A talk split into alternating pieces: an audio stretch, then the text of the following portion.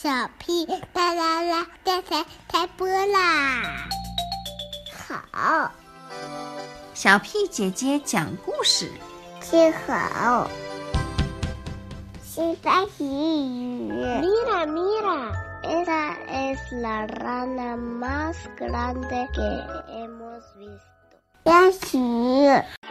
If I had a big mouse like a crocodile. I could tell my big brother to go to bed early. 新闻，哗啦！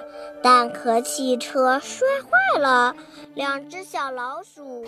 故事大王，大王，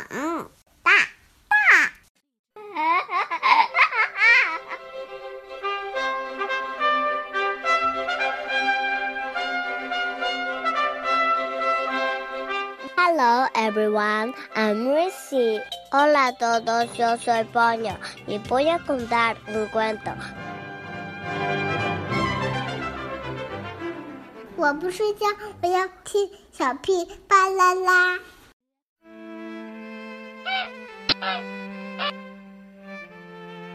Goose by Molly Bang.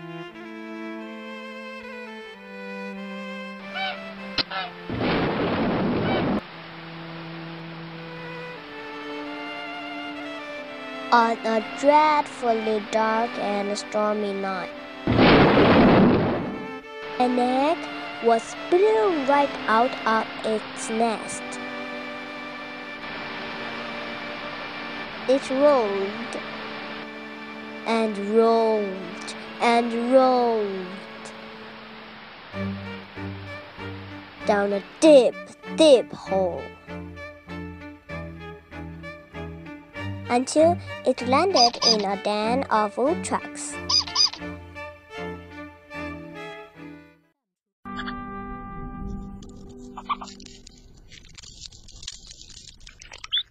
Where a baby goose hatched out.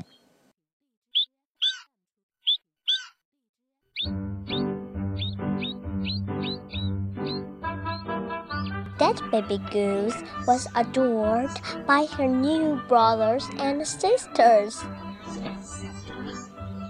and by her new mama and papa,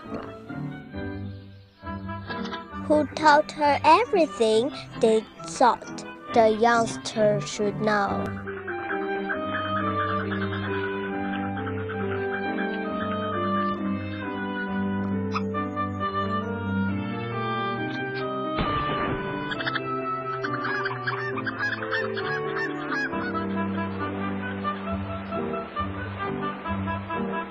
And that little goose learned very, very well.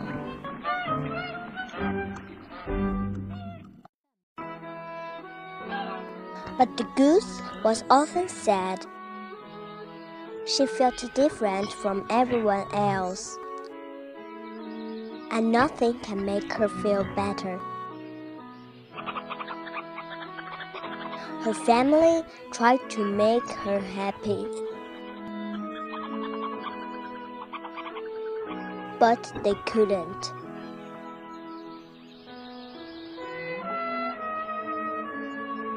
Her friends tried to make her happy. But they couldn't.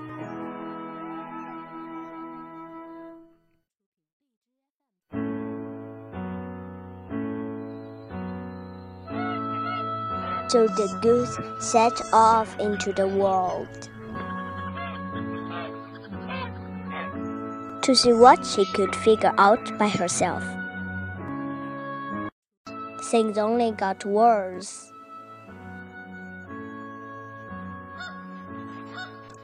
And worse.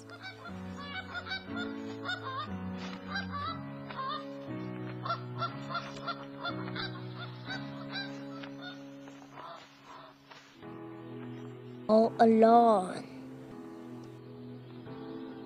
The goose felt sadder and sadder.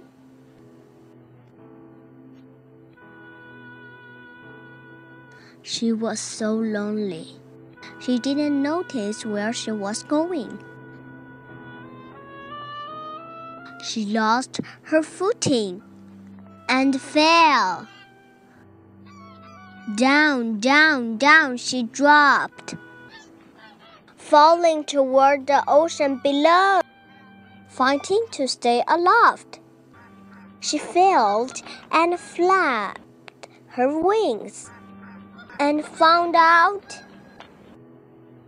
she could fly. And flew all the way home, you know that goose surprised everyone, especially herself. The end. Thank you. Do you like this little goose? Do you know this goose is girl or boy? This goose is a girl because in the word says herself, her means a girl. Have a good dream.